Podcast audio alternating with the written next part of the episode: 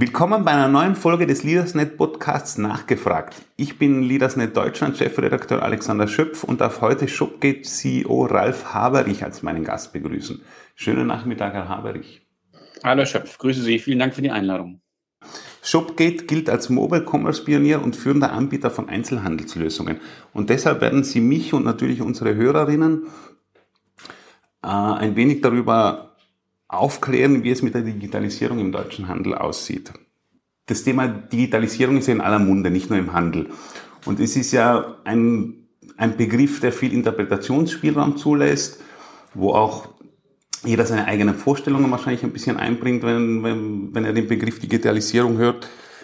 Ähm, wie ist es denn äh, konkret im, mit, mit dem Thema Digitalisierung im Handel? Das wirkt ja vielleicht auf den ersten, auf den ersten Blick wirkt das ein bisschen schwammig, wenn man nur den Begriff so hört. Ähm, wie definieren Sie Digitalisierung in diesem Zusammenhang? Es ist, glaube ich, ein sehr, sehr spannendes und weit umfassendes Feld, auch gerade für den, für den Einzelhandel. Ähm, deswegen ist wahrscheinlich auch, Sie haben es schwammig genannt, diese Digitalisierung kann an verschiedenen Touchpoints angreifen und da zu Erfolgen führen, aber ehrlicherweise kann es natürlich auch zu Verwirrung führen, wenn man zu viele Dinge auf einmal möchte in den, in den verschiedenen Digitalisierungskanälen.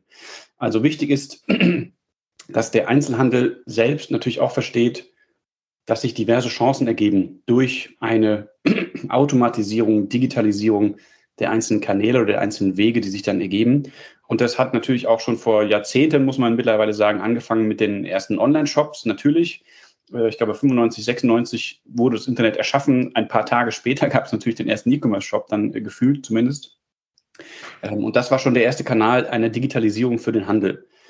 Jetzt ist es per se so natürlich, dass in einem Einzelhandel auch sehr viele Experten und Menschen leben und agieren und auch das Ganze mit Leidenschaft füllen, die nicht unbedingt, nennen wir sie mal, Digitalisierungs-Champions sind, sondern die eben klassische Kaufleute sind und vielleicht sehr stark in der Fashion-Branche oder ähnliches die Expertise haben ähm, und dann nicht unbedingt in der Digitalisierung zu Hause sind und sich dort zu Hause fühlen. Das heißt, es prallen auch zwei Welten aufeinander, die sich aber eben nicht abstoßen, sondern sehr, sehr stark auch ergänzen können.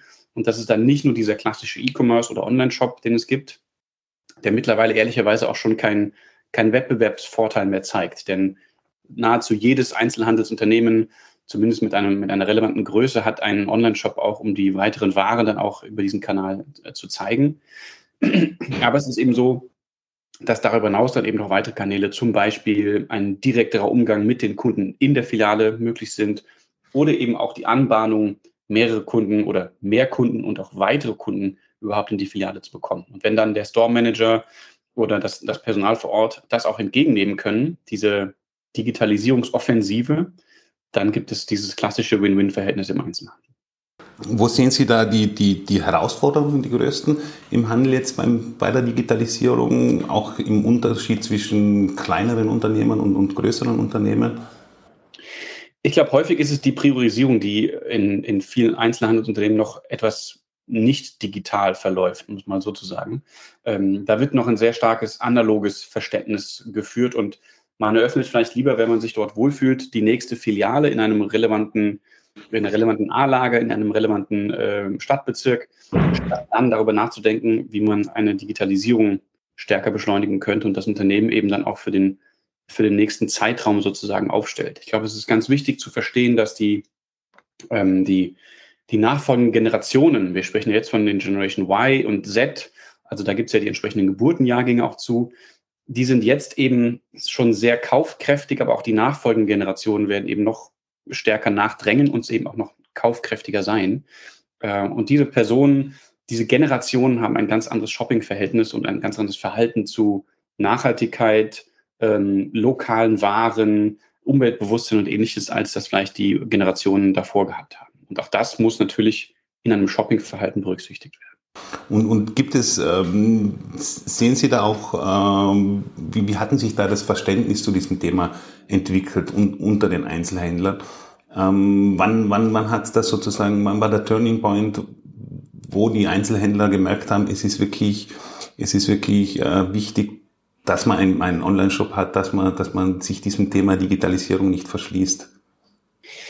Es gab sicherlich einen freiwilligen und einen erzwungenen Turning Point, möchte ich mal sagen. Der Freiwillige hat schon etwas vor der Pandemie eingesetzt und der erzwungene war mit Sicherheit die Pandemie selbst, um auch zu verstehen, dass durch äh, Einzelhandelsschließungen, durch ganze Stadtschließungen sozusagen, dann eben andere Kanäle gefunden werden mussten oder im Teilen schon existierten, um dann trotzdem noch zumindest dieses Business mitzunehmen und dort auch äh, Umsatz machen zu können für den Einzelhandel.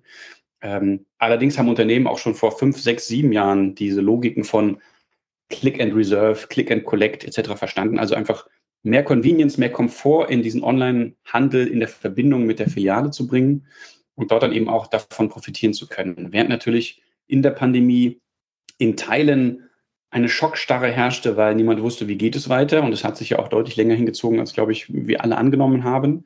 Ähm, auf der anderen Seite aber diese Auszeit, nennen wir sie mal so, auch wenn das nicht despektierlich klingen soll, aber diese Nicht-Betriebsfähigkeit äh, dazu geführt hat, dass man sich eben auch mit digitalen Themen beschäftigen konnte und musste, um zu verstehen, wie schaffe ich es denn trotzdem, meine Ware zu präsentieren und auch dort noch neue und weitere Kunden hinzugewinnen zu können.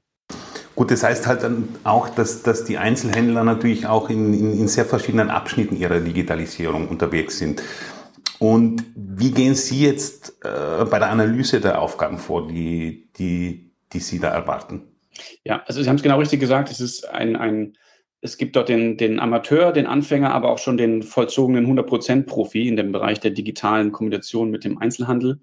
Und für uns in der Analyse ist natürlich wichtig, weil es bei uns um die Themen Omnichannel oder Unified Commerce geht, wie immer man sie nennen mag. Da draußen gibt es viele Begrifflichkeiten dazu.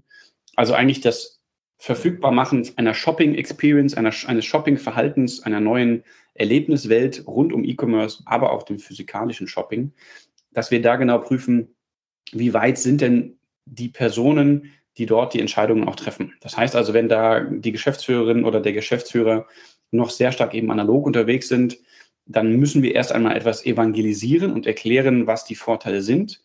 Aber wenn zum Beispiel schon ein E-Commerce-Shop, ein Online-Shop gegeben ist, dann gehen wir davon aus und haben das jetzt in den Erfahrungen auch beweisen können sozusagen, dass dort schon ein digitales Mindset herrscht. Das heißt, die Leute verstehen, es geht auch um Klickraten, die Leute verstehen, es geht um Warenpräsentation und es geht eben auch darum, diese 24-7 Open-Mentalität, die es eben im Vergleich zum Online-Shop und zum Einzelhandel gibt, dann auch spüren und leben zu wollen. Das ist eine sehr, sehr gute Grundlage, um dann weiter verstehen zu können, wo habe ich zusätzliche Kanäle, kann zusätzlichen Umsatz generieren und zusätzliche Kunden gewinnen. Vielleicht, vielleicht dann noch eine kleine Zwischenfrage. Ähm, gibt, es, gibt es Ihrer Meinung nach ähm, überhaupt noch einen Einzelhändler, der sich leisten könnte, komplett jetzt auf, auf einen Online-Shop und so weiter zu verzichten, weil er vielleicht sagt, ich bin so spezialisiert oder ich bin in, die, in dieser Umgebung, in dieser Regionalumgebung, wo ich unterwegs bin, ist das nicht notwendig oder ist es wirklich eigentlich gar nicht mehr not möglich, dass man, dass man, dass man die Digitalisierung quasi im, im großen Teil an sich vorüberziehen lässt? Ich glaube, der wichtige, das wichtige Wort, das Sie angesprochen haben, ist die Spezialisierung. Also natürlich gibt es Branchen, die extrem beratungsintensiv sind oder einfach einzelne Geschäftsmodelle, bei denen es verpflichtend ist, dass man vor Ort sein sollte. Also der Maßschneider ähm, oder ähnliche Dinge, wo natürlich vielleicht auch schon durch Augmented Reality oder sonstige Dinge irgendwann mal die Chance besteht, sich zu Hause auch dann digital vermessen zu lassen. Aber dort wird es noch über eine längere Zeit hinweg natürlich mit sehr stark mit individuellem Beratungsverhalten, auch Stoffprüfungen und ähnlichem einhergehen. Aber grundsätzlich, je weniger spezialisiert, und das würde ich sagen, sind 95 Prozent der Einzelhändler, ähm, je, je eher ist es nicht mehr wegzudenken, auch digital agieren zu müssen, aber auch eben zu dürfen, weil es eben neue Chancen und neue Kanäle und neue Absatzfunktionen ermöglicht. Mhm. Sie haben vorhin schon kurz die unterschiedlichen Begriffe angesprochen. Und es gibt, äh, es gibt natürlich unzählige Begriffe, die im Umlauf sind, was das Thema Digitalisierung im Handel betrifft. Äh, es geht von E-Commerce über Non-Line-Commerce bis hin zu Omnichannel und dem Unified Commerce. Wo ordnen Sie sich ein und wie bewerten Sie den Markt? Vielleicht mache ich da ein bisschen den, den Rahmen etwas größer und ähm, erkläre nochmal die Historie auch dahinter, weil diese Worte natürlich teilweise auch als Buzzwords benutzt werden, ähm, teilweise aber auch eben einen sehr, äh, sehr logischen Herleitungshintergrund ähm, haben. Also am Anfang gab es einen sogenannten Single Channel, das heißt, man hat eine Person gehabt und einen Laden und diese Personen haben sich äh, mit dem Verkäufer, der Verkäuferin im Laden getroffen. Dann gab es danach Multi-Channel, also verschiedene Kanäle, die aber nicht miteinander verbunden waren. Das heißt, ich habe über ein Handy etwas gekauft oder ich war im Laden, habe etwas gekauft, aber diese beiden Geräte oder diese beiden Touchpoints und Stationen konnten nicht miteinander kommunizieren. Das heißt, ich bin dort sozusagen zweimal als Kunde aufgetreten. Danach folgte die Logik des sogenannten Cross-Channels, also auch da wieder multiple Kanäle, die eben dann untereinander auch verbunden waren. Das heißt, ich konnte zumindest in meinem ähm, Kundenverhalten und in meinem ähm, Verständnis für einen Stammkunden auch erkennen, ob er über verschiedene Kanäle gekommen ist. Und daraufhin jetzt folgend das Thema Omnichannel oder eben Unified Commerce. Die Kanäle werden immer unsichtbarer. Ähm, es gibt quasi einen nahtlosen Übergang in diese Kanäle, sodass ich auch, wenn ich von Handy zu Desktop, zu App, zu iPad, zu vielleicht Kundenservice ähm, per Hotline oder einem, einer Chatfunktion auf der Webseite oder eben dem physikalischen Laden, der doch so, so wichtig ist in dieser Kette, der dann dort auch eingebunden werden kann und ich alle einzelnen Touchpoints erkenne und diesen Kunden quasi ganzheitlich verstehe und seine Vorlieben auch kenne. Größe, ähm, Farbvorlieben, äh, Brands oder Marken, die ihr bevorzugt oder die sie gerne shoppt. Also auch das sind alles Themen, die dann kombiniert werden können. Mhm. Und, und was ist die schnellste und effektivste Methode für einen Händler, um, um in den Omnichannel zu starten? Ich würde sagen, kleinen Anfang. Äh, es ist, ähm, natürlich ist es schön, wenn das mit einem Big Bang äh, eingeführt werden kann, aber ein Big Bang hat meistens auch eine intensive und große Vorbereitungszeit und auch Involvierung verschiedener äh, Mitglieder einfach in diesem Team.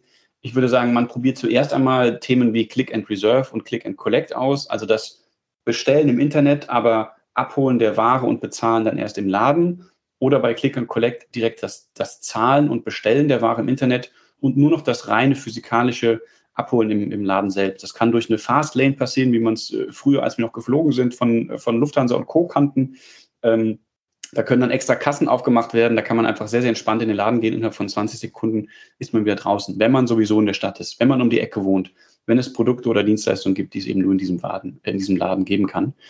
Dann ist es sehr, sehr spannend. Dahinter sind dann natürlich, ist dann die Kür sozusagen von Omnichannel. Das heißt, man verbindet einzelne kleinere Warenleger mit dem Zentrallager, um eben so etwas wie einen Ausverkauf einer bestimmten Ware gar nicht mehr möglich zu machen. Denn wieder Ausverkauf oder jede Information, Größe nicht verfügbar oder ähm, hier bitte eintragen in den Newsletter, wir informieren Sie, wenn die Ware wieder verfügbar sein sollte. All das verhindert ja auch dann den relativ schnellen Umsatz. Also wenn ich irgendwo ein Hemd kaufe für 79 Euro, Größe M, äh, und mir wird angezeigt, ist nicht verfügbar und es ist ein Hemd, bei dem ich nicht wegen der Marke oder wegen des Musters sehr, sehr stark dran hänge, dann gehe ich eben innerhalb von zwei Sekunden oder zwei Klicks zum nächsten Anbieter und hole mir dieses weiße Hemd, was eben relativ neutral ist dann. Das heißt, je mehr Warenverfügbarkeit ich online anzeigen kann, desto stärker habe ich den Abverkauf gesichert und desto eher habe ich eben auch einen loyalen Kunden, wenn er weiß, hier bekomme ich immer alles, immer in meiner Größe und immer in einer respektablen Lieferzeit. Wenn man sich jetzt die, die wenn, man, wenn wir jetzt einen Blick in die Zukunft werfen, wo, wo wird der Einzelhandel in zehn Jahren stehen, eben was das Thema Digitalisierung betrifft? Ist das schon, ist das schon absehbar, wo es hingeht oder welche Tendenzen gibt es? Es ist natürlich viel Glaskugel. Ich glaube, wenn Sie vor zehn Jahren gefragt hätten, ob Sie denken, dass in dem neunten oder zehnten Jahr eine Pandemie sozusagen die Digitalisierung innerhalb von Monaten um Jahre voran, voranschießen lassen, ähm, dann hätte das keiner gesehen. Aber was man sagen kann, ist eben, dass, wie gesagt, E-Commerce oder Online-Shop kein Differenzierungsmerkmal mehr sein wird. Es wird innerhalb dieser digitalen Kanäle noch eine viel stärkere Personalisierung einhergehen müssen. Dieser klassische und wirklich zu häufig gebrauchte ähm, Beschreibung, dass der Kunde im Mittelpunkt steht, der ja eigentlich schon auch im Tante-Emma-Laden vor Jahren und Jahrzehnten so gegolten hat, der kann dann eben auch digital klug umgesetzt werden und hat dann auch die Chance, alle einzelnen Möglichkeiten und man nennt sie eben nun mal Touchpoints in unserem Denglisch in der Welt, in der wir da unterwegs sind, ähm, das alles abdecken zu können und dort eben auch entsprechend dann jede einzelne Vorliebe, jeden einzelnes, jeden einzelnes Vorhaben, also einen angekündigten Kauf oder vielleicht auch nur sogar einen erdachten Kauf, dann entsprechend nochmal zu kombinieren. Also das sogenannte Voice Commerce, also die Bestellung per, äh, per Stimme, die dann eben über Siri und Co. erfolgen könnte, sind mit Sicherheit Themen, die sehr, sehr schnell auch einen Siegeszug in den nächsten Jahren fahren werden, weil eben dort keine Hände mehr gebraucht werden, weil ich das aus dem Auto heraus machen kann, äh, mich weniger konzentrieren muss mir eben als Endkunde oder als Endkundin ist alles entspannter und komfortabler gemacht. Mhm.